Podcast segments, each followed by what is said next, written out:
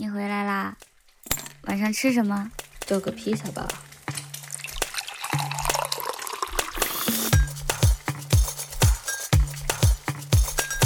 听众朋友们，大家好，欢迎收听《叫个披萨吧》，又名《神奇废物在哪里》。我是总被误以为外语水平很好的多语人才鲤鱼王。我是也会被人误会，但实际上只精通一门母语的可达鸭。对吧？首先要给大家道个歉，因为我们很久没有更新了。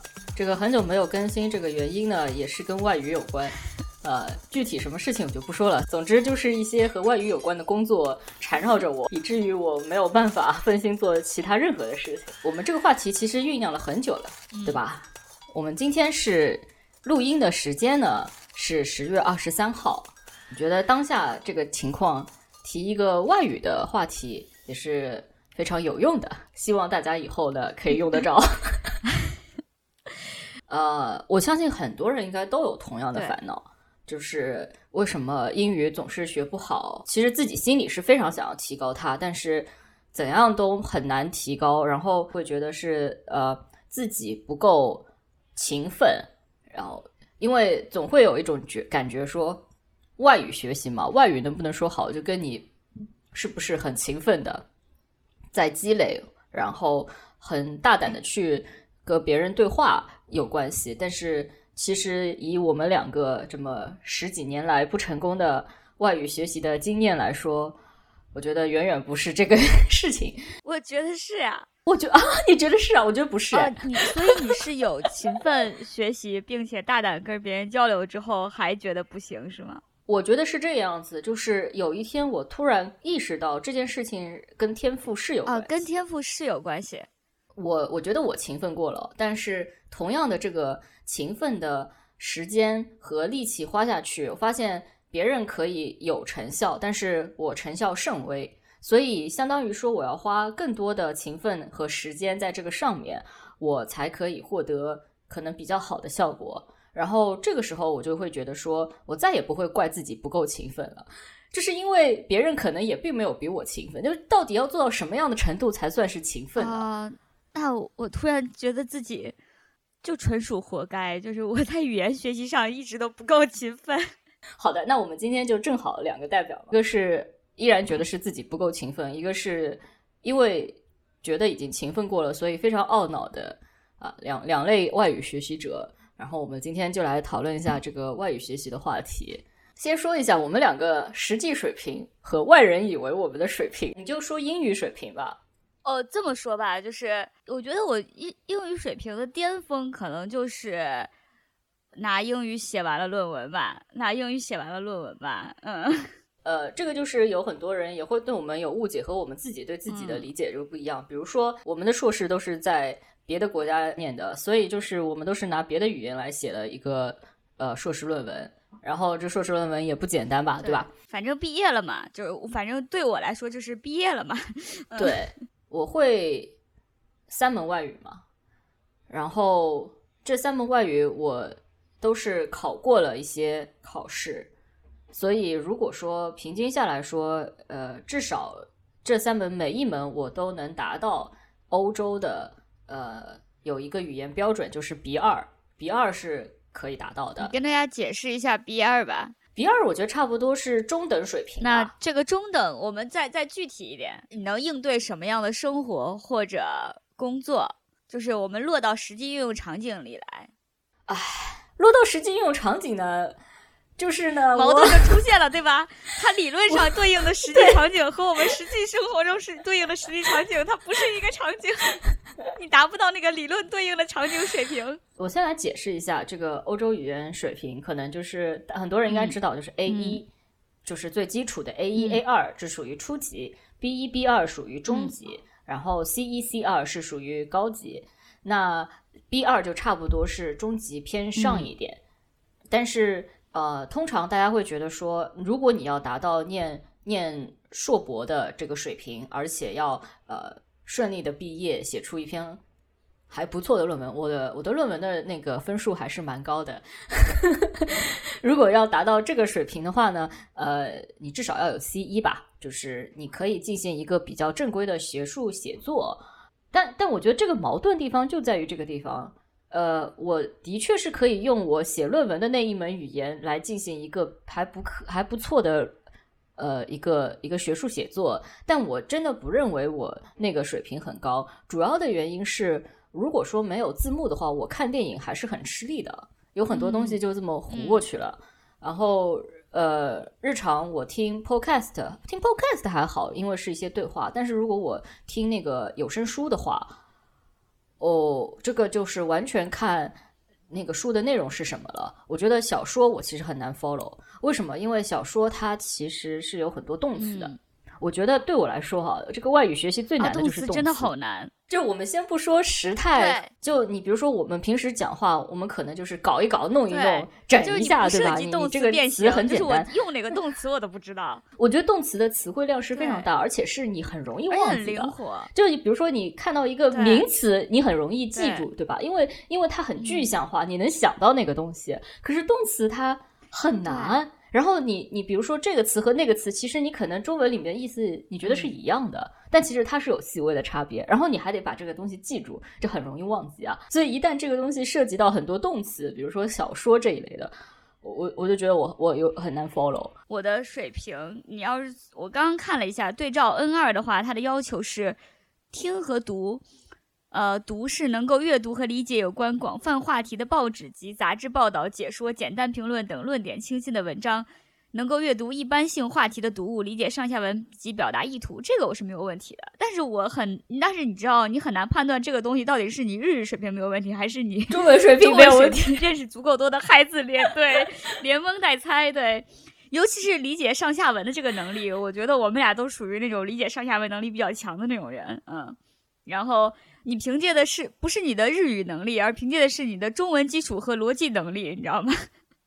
然后听就是不仅在日常场合，还能在广泛场合听懂接近日常语速的连贯对话及新闻，理解上下文含义、出场人物的关系，并掌握其大意。啊，我我不行，我不行，就是听这方面我真的不行啊。我我觉得一般来说，大学里面考过大学英语六级的人，其实都可以达到一个我们这样子的水平。我虽然是在外语的这个拿外语来作为一个工作语言，但是我并不是直接拿这个东西跟人家巴拉巴拉说交流的，我都是要有准备，准备好了，然后然后看的东西，其实我通常很长时很多时候还是要查很多字典的嘛。然后还有一件事情就是。我知道我这个是不行的，为什么呢？因为我平时看新闻啊，什么时候，呃，我很多东西有的时候我甚至标题我都要查一下这个字。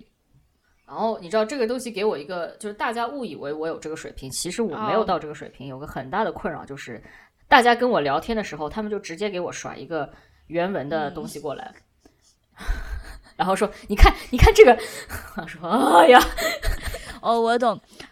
然后我花了好久把这个整个东西都看完了，当中还一直一直在这个。大家以为你去睡了一个睡了一觉，然后喝着茶，然后闲闲适适的看完了跟他讨论，殊不知你在恶补功课，猛查单词。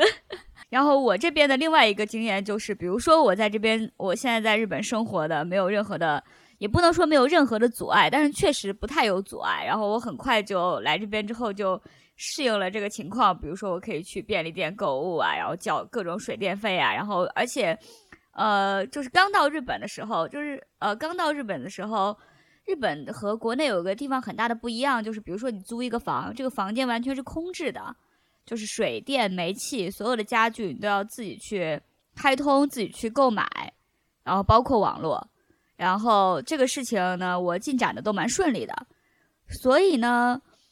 但这个我觉得就是，我觉得这个东西是依靠的。我怎么说呢？就是你在一个长期在一个你不熟悉的环境中生活的这种经验，然后以及就是感谢东京是一个便利的大城市，它可以帮助你，就是你稍微有有一点点观察能力，有一点生活经验，你就一定能把这些事情都搞定。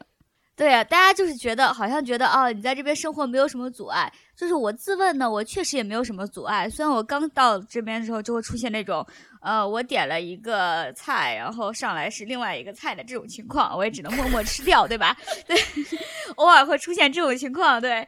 但是，但是呢，呃，但是感觉上你是在一个没有什么障碍的情况下进行生活的。但是我自己知道，其实，呃，一方面是我觉得我有一些基础的一些呃一些推理的一些一些能力，或者获取，或者说我后来我发现我获取信息、抓取信息的能力还比较的强。这个抓取信息可能是一个全方位的抓取，它不光是文字上的，它会反正就是我会在一个环境中，不管是阅读还是听人讲话，会连蒙带猜。然后会用一些运用一些正常的经验逻辑，然后再一个就是很快我就交到了朋友，我就有了很多日语很好的朋友。对，这个就是我们我们为什么会被误以为呃外语很好的一个原因，就是我们会运用一些小智慧、小聪明。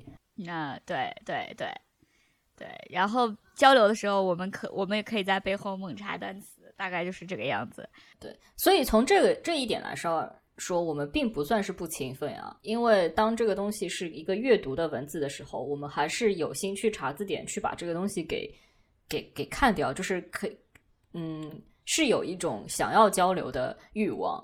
你知道，有些人他可能就是啊，字太多，我不想看，不要说外 外文了，就中文太多，他可能也不想看，那这个事情就过去了。我们还是有有这个上进心吧？我我觉得我们与其说是有上进心呢。呃，我说我个人的情况啊，就是与其说是有上进心呢，不如说就是我们有真的有很强的想要学好外语的意愿，然后这个意愿的推背后的推动力主要是来自于，比如说我们真的很想跟朋友一起来聊这篇文章到底讲了什么，或者他想跟我聊什么话题，我们真的很想就这个话题跟他好好的展开讨论。简单一点就是我们真的很想了解多元文化嘛，对吧？对，这个这个其实也是呃外语学习的目的嘛，就是说，嗯，因为我比如说你你看你其实我一直说从 A 一的水平到 B 一的水平是很快的，因为你就是从完全都不懂，然后到你可以阅读一些东西，这个进步是很快。但是到后来，其实有一种就是为什么我们卡在这个当中，也是有一种很大的挫败感嘛，就是它它它会变得很慢。它的进步变得很慢，然后你可能很很久，你也你也感觉不到自己有什么明显的进步。然后呢，同时呢，你对于外部世界的了解，很多东西你也够了，就够活着。比如说，呃，我够看电影了，就是在有这个原文字幕的情况下，我是可以看电影了。这个也就是为什么我们可以去那个国际高端赛事，对吧？它下面都有英语字幕，对吧？对。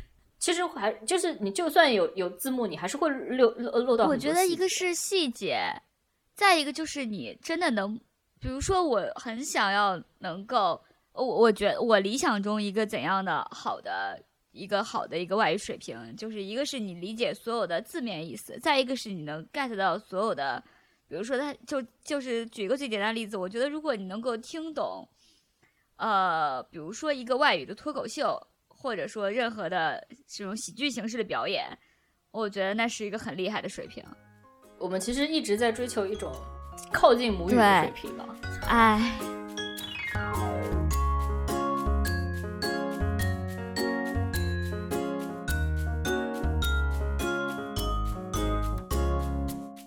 我在去国际高端赛事的时候，有一年呢，做获奖以后的采访，采访当中的这些人呢。有说各种语言的人，我还和另外一个做记者的朋友不认识。他有一些粉丝吧，可能在微博或者是豆瓣上。然后我当时可能是在他们旁边吧。我的当时的那个呃领导呢，就跟我说，他说，嗯，你就用他们的语言去问他，意思是这样显得我们逼格很高，就是我们就我们会很多语言，然后我们接下来再做字幕。我说好。所以我就用我当时会的所有的语言，我能用的全用上了。我必须要夸一下视之愈合，因为其实我当时日语真的快忘记，虽然我已经过了 N 二，但是我真的快忘记了。他讲的时候，我我的表达应该是很有问题的，但是他很耐心的听我讲讲完了。旁边另外一个呃记者，他可能在微博还是豆瓣上说，就说。现在国内的这个记者水平这么高了，我旁边的女记者用四国语言做完了所有的采访，然后，然后下面都问谁啊谁啊，然后因为当时可能去去那边的人已经有一些是大家都知道是谁嘛？说是谁吗？是谁吗？是谁吗？他说不是啊，不是啊。对，后来是我的学妹截图给我说是你吗？我说哦，是我。我后来和呃那个发发这个消息的呃人也认识了，然后我们也成为了朋友。后来就是讲起这件事情，或者是他就会觉得说，哎呀，你你这个外语水平很好，什么什么。然后我想说，真的不是。就我采访他们，可是他们当下回答我的东西，我不一定当下就全部都听明白。我可能后面我回去看素材，我才听了两遍以后，我才知道，哦哦，OK。所以它的细节其实是是这个意思。就有的时候他们叭叭叭叭讲的时候，你也不是都能 follow 进去的嘛。我当时在英国生活的时候，我最熟悉的一些词汇，就除了我的那个上课要用的，就是学科领域的一些词汇啊。然后最熟悉的一些词汇就是各种蔬菜的名字，啊，那个东西，各种食品的名字，哎，那个东西我认得可熟了。啊，但是到了日本之后，完了，就是甚至这个东西我也认不熟。事情是这样的，就是你作为一个，他的名字其实是一样的，可能他只是用了片假名。对对，首先就是他变成假名了，然后如果是 如果是外来词汇，它变成假名了。然后，如果是那个，比如说是一些呃本就是本土的一些蔬菜，然后日本日本本土的一些蔬菜，然后他会用的，他比如说他用一些日文汉字和一些那个平假名，它组合在一起，或者有看见它之后我认识了，但是我不见得当下知道它的读音，就会出现大量的你认识但你不会念的情况。而且我觉得生活当中有一件事情也是蛮困扰我们这种不上不下的外语水平者的，就是打电话啊，打电话。打电话太难了啊！天哪，打电话你真的听不懂他们在说什么，特别是就是现在电话都是那种不是人工的嘛，就是你进去它还是 A A I 的，然后就是跟你说什么什么请按一，什么什么请二二，他说什么请按一，什么请按二，对。然后如果你要是听两遍听不过去呢，这个事情就过了，他就会挂掉，让你重新来。对，啊，太痛苦了。比如说我有时候接到银行的电话，我。很很窘迫，然后讲的又很快，特别是你知道电话本来也不是听得很清楚嘛，有的时候就讲中文跟我讲电话，我也不是。他还要跟我用敬语，他还要跟我用敬语，不要这么礼貌，我听不懂。我自己觉得我真的没有特别的努力过，比如说我非常非常的不喜欢背单词，然后我也确实没有怎么背过单词。就是他是一是记不住，二一个就是他难以为继。但是你你又总会觉得是不是我背的还不够多？那我背的次数够多，我背的坚持的时间够长，是不是我就可以把它记住了？我我我问过一些外语很好的人，他们说很自然，说外语有什么难的呀？你看你现在就可以阅读啊，你能阅读了，那就那就没有什么难度啦。你可以你可以阅读，然后呃，你看的多了，你那些词就认识了。尤其对对对，尤其日语。或者可能英语也是啊，它是一个什么样的领域呢？它是一个你听过了身边太多人，就是有太多太多这样的案例，说，呃，这个人他就是一个，比如说他是一个二次元，或者他追星，然后他喜他喜欢日剧或者喜欢动漫，或者他追星，然后他看了几年他就会了，就这种案例比比皆是。就我们俩美剧电影也看了这么多年呀。我后来在大学的时候我就发现，呃。这个东西真的是和天赋有关的。比如说，我的同班同学，他学起来就很快，就是我们阅读一样的东西，他甚至看的没有我多，因为我比较喜欢看各种各样奇怪的书什么的。但是他就是，比如说他看过一遍或者两遍，新的那个单词出现过，重复出现过几次，他就认识了。嗯，我是后来英语稍微好一点，就是词汇量增加，是为什么呢？是因为我学了法语。有一些词在法语里面是比较常见的，那它的意它的意思跟英文差不多，所以呢，因为学了法语之后呢，英语的词汇量是增加了。这个事情就有点像你是汉语使用者嘛，你可能日语还是能看得懂一些。原来这个就是鲤鱼王是多语人才的原因吧？因为因为学着学着就放弃了，只学了另外一个，总要需要一些其他的辅助小道具，就是这样的。我当时真的动了心思要去学拉丁语的，因为。呃，本身可能这个学业上面也是有一些需要要用拉丁语，然后当时我想的是想的很美好，想说如果我学拉丁语，我是不是这些语言就不用愁了？我跟你说，我跟你说，这个这个类似的想法，我跟你有过一模一样的。我不是零基础日语来的日本嘛，就基本上零基础啊。然后来了日本之后，我觉得我这次我要学一个，我要从头学一门新的语言了，我一定要把它学好。我一定要把它学好，然后等我把这个日语学好了之后，我这个方法一定，我一定掌握了，我一定树立起了一套自己学习新语言的方法。那我再扭头回去把我的英文再重新拾起来，就是一个都没学好。最后就是我的日语又又哎又掉回了英语的覆辙，就是这样的。我们现在可以聊一下，我们为了就是学好外语，都尝试过怎样的方法，怎样听上去非常正确，但是在我们身上完全没有用的方法。首先是饭听吧，啊，一点用都没有。我跟你说，我最近在听什么？我为了饭听，我为了饭听，你知道我最近在，我有一段时间在听什么？我在听日语的那个 A S A S R M，就是睡前助眠的那个东西。这个东西不说什么话的呀，它不就是摩擦摩擦吗？没有没有，它有现在有说话的，就是那种模拟一个什么。啊场景可丰富了，模拟一个呃，你去了你去了一个美容院，然后小姐姐给你做护理，然后你去了一个呃地方，然后小姐姐给你化妆，呃，场景特别的丰富，对，然后关键是我这个人呢，一点睡眠入睡问题都没有，三分钟就能睡着，不听也能睡着。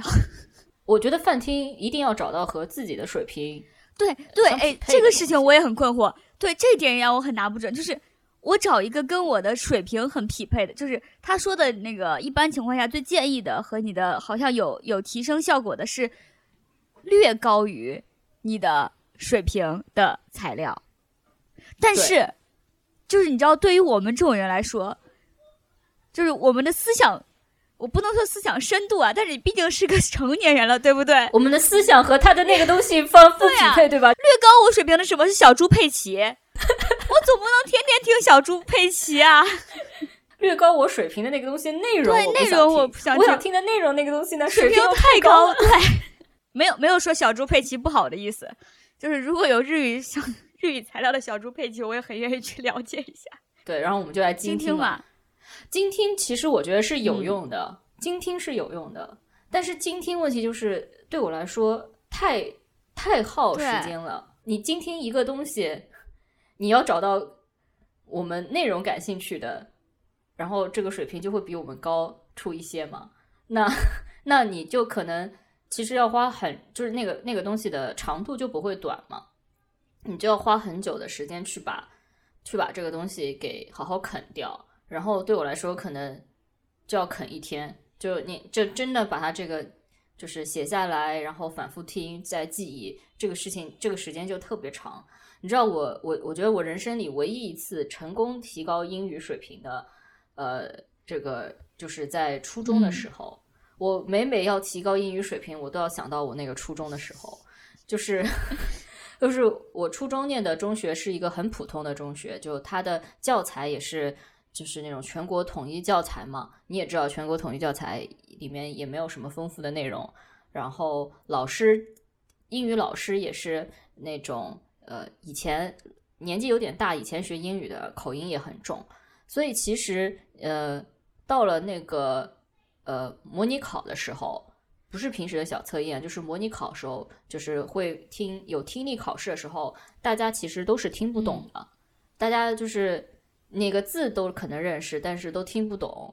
所以呢，我当时就是自己去买了一个听力的呃辅导书啊，我真的是自己激自己啊，就是 我自己，因为我我觉得也不是自己激自己吧，就是那个感觉很不好。比如说你听力可能一百分里面占了二十五分到三十分，但是你其实只能听，就是听对一个五分，那这个感觉很不舒服嘛。那个参考书，他给你做的训练就是每天听做一个听力测试，然后这个听力测试呢前前后后总共可能呃半个小时，就是半个小时包括我可能看后面的那个呃原文，然后查一下我不认识的词单词这样子。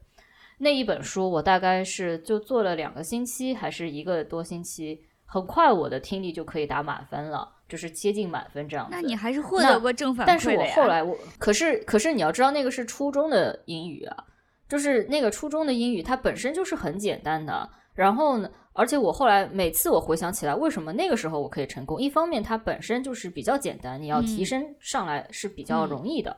还有一个原因是我听这些听力测试的时候，它的单词我并不是不认识啊，只是我不习惯去听那个那个那些句子。但是我现在的问题是，如果我做精听的话，我有好多单词不认识。我懂，就是我是根本听。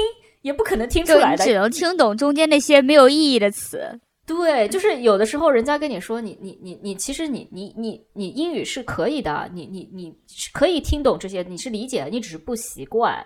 然后每次都是这样子讲，对吧？然后我想说，真的不是，这里面有好多单词，我真的是不认识。你给我念一百遍，我都不会认识的。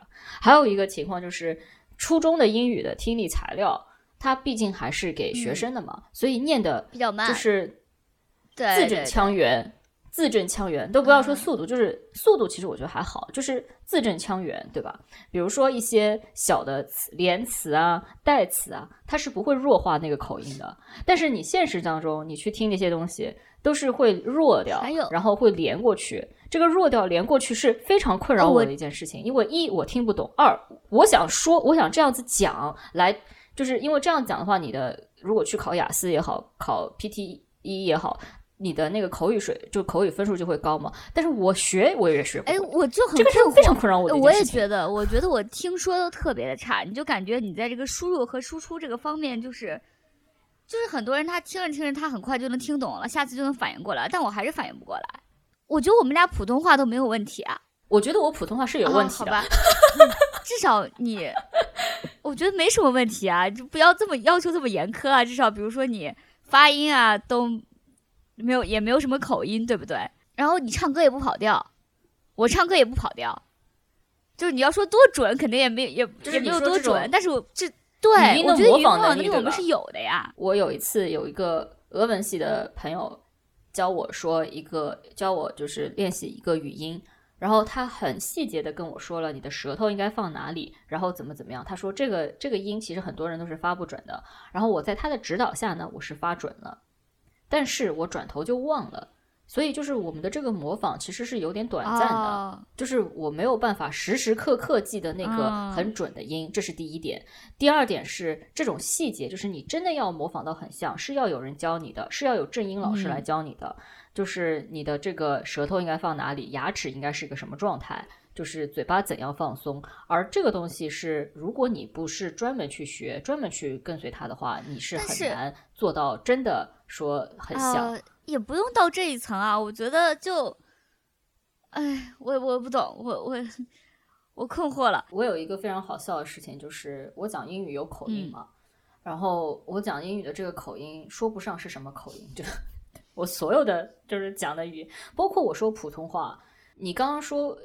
还行嘛，但是我知道我是有口音的，但是这个这个口音，北方人，我我有东北的朋友说听得出你是南方人，但是听不出你是到底是哪里的南方人。然后就是我觉得普通话我也是这个样子，我所有的语言都有这个现象，英语一直都有个口音。但这个口音，你说它是什么口音呢？也说不上来到底是什么口音。直到有一次，我跟我朋友回顾了一下岩井俊二的《燕尾蝶》，男主角讲英文的时候说：“哎。”他讲的这个英文呢，虽然你还是听不太清楚，但是他在日本人里面这个口音算是很轻的，他没有什么日本口音的，但你也说不上来是什么口音。然后我朋友突然跟我说：“你讲英文就是这个口音。”我突然想起，你记不记得我们俩当时在高端国际赛事时候一起学意大利人说英语？这就是对，这就是我们俩的一些对外语高光时刻，这就是我们俩擅长的事情，没有用的能力，对吧？Pineapple is not blonde pizza。在真正的外语学习上一点用也没有，但这种奇怪的事情上有一些没有用的能力。减肥路道路上都没有这么挫败。好，呃，我们今天也讲过了，就是今天太耗时间，然后今天跟饭厅的主要的问题就是那个内容不相。大家会不会觉得这两个人挑三拣四？我们两个的确有点挑三拣四。然后，然后接下来的就是什么呢？呃，听说读写嘛，呃，我觉得我们读写。还行吧，但是我觉得，呃，读读我有一个很也也有很大的挫败感，就是有很多书我想读，可是我读起来真的而且我们真的很想要读原文书，因为你翻译的时候，这个事情你总感觉是被人就是被不是说就你总是被过了一道嘛，你很你很难知道这个东西它本来的原汁原味的东西是什么。就好像我觉得，如果你把一个很精彩的中文书翻译出去的话，你总会损失一些东西，或者改变一些东西。就它相当于加了一个滤镜，它不是它原来的那个样子了。还有一个困扰就是，一个是我其实阅读原文有很多书我还是比较困难的，特别是有一些我知道它很优美，嗯，呃，我我不知道你有没有体会过，就是有一些就是外语。呃，很多时候你其实很难体会到它到底是优美还是不优美。对，这个这件事情也是一直以来很很困扰我的一件事情，因为它优不优美，它全凭就是在我们接受来就是全看译者水平。然后你在看原文的时候，其实有的时候我很难判断它到底是优美不优美。对，你只能只能阅读它里面其面就是当中的那一些内容，但是有有一些作者，我是能感受到他的这种呃简约美。比如说，呃，那个莫迪亚诺，莫迪亚诺的话就属于语言非常的流畅，然后非常的简单，但是让人觉得很舒服的那那一种语言，呃，非常，我我觉得啊，就是其实很多诺贝尔文学奖的那个作者的书的原文是还蛮适合我们这种不上不下的人来阅读的。呃，莫迪亚诺的语言在法语里面就算是比较简单流畅的，然后。呃，石黑一雄的英语也是比较比较比较简单的。石黑一雄是不太会用复杂的句子，也不太会用太复杂的词汇。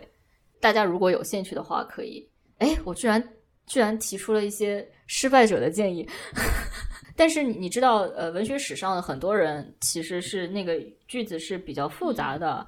然后我阅读的时候只觉得它困难，无法体会到它的那种。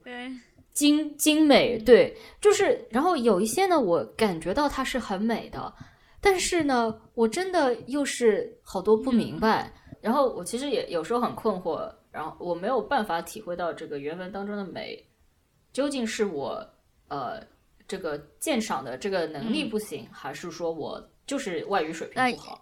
就如果说我的外语水平再好一点的话，我是不是就可以体会到？然后以及因为我外语水平不好，所以我没有办法有信心的说是他是不是他不行，因为你自己吃不出来。对，然后还有一个问题就是这个中间，我觉得这个中间就还涉及到一个，尤其是在简体中文界，这个现象就更加的就更普遍，就是它其实是一个权利的问题，就是你就还是处于一个被动的。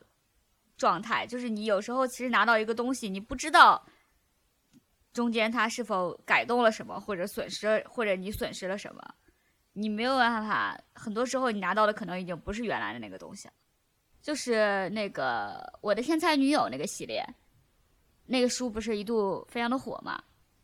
你有你你知道这个书吗？然后他的那个翻译有一次上一期博客节目时候，他就。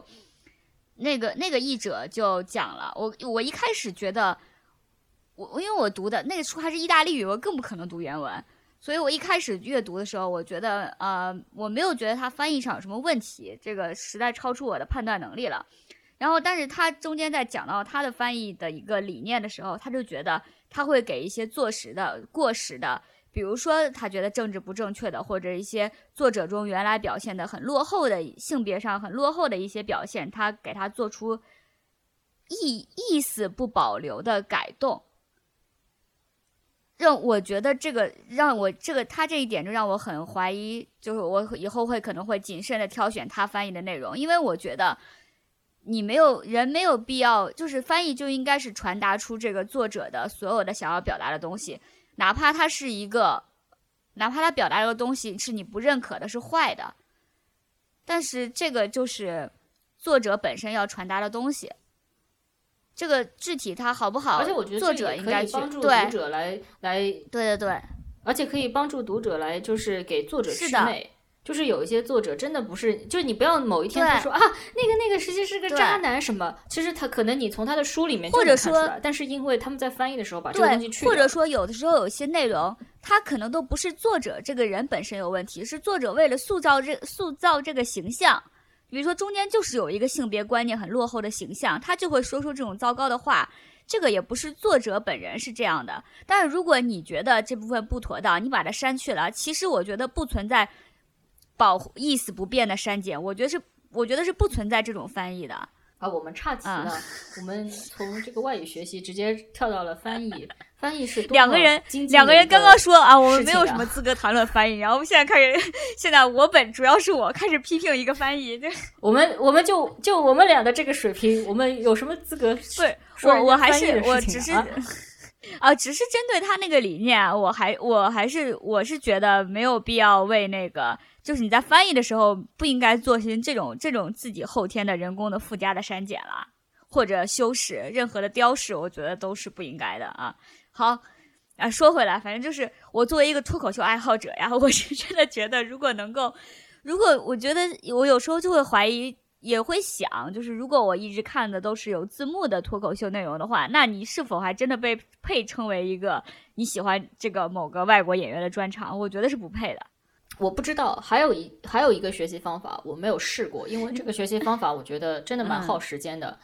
但是我觉得我们录完这一期节目之后，我们两个都可以试一下。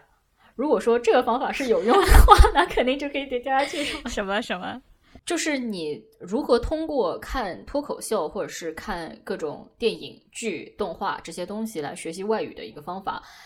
呃，有一种说法是，你在第一遍看的时候，你可以带这个中文字幕，然后第二遍看的时候，你就是，呃，去去把它换成它原来的那个语言的字幕，然后最后一遍你再看一遍，然后就是把这个字幕去掉，看你听不听得懂。但是这个东西就相当于你至少要看个三遍嘛。对于我们两个人来说，我觉得我们俩，我现在已经知道了我们两个人这个语言学习中的一大问题了，就是我们喜新厌旧，还挑三拣四，还 不愿意重复看完。对对对，嗯，所以我们我们需要什么？我们需要一个可以反复阅读、反复倾听，就是看个十遍都觉得哇还很好的一个东西。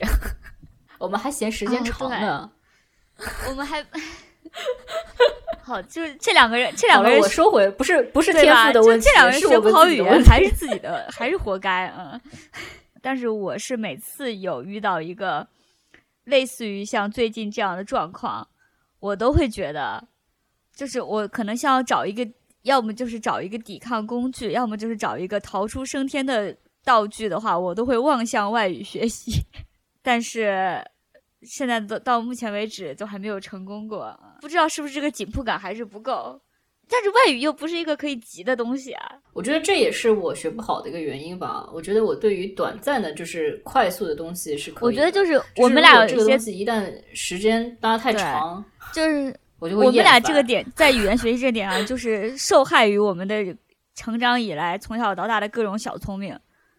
就是你能够快速的记住一个其他的东西，或者掌握一个其他的东西，我们特别的习惯于这种回馈，所以导致我们在语言学习这个需要深耕细作的这个领域上就非常的没有耐心。但是我们其他那些东西也没有多好呀。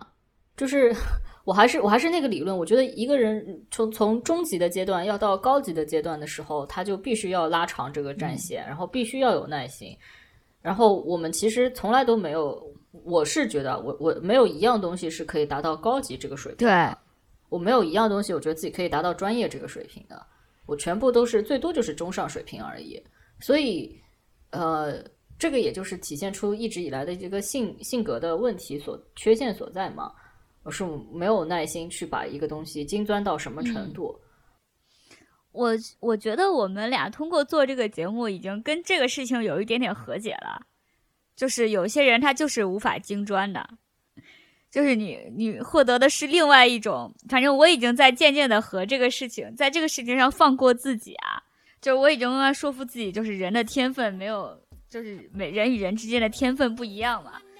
啊，但是语言这个事情上，自己自己还是想要再努力一下，因为这个事情确实你没有办法代替啊。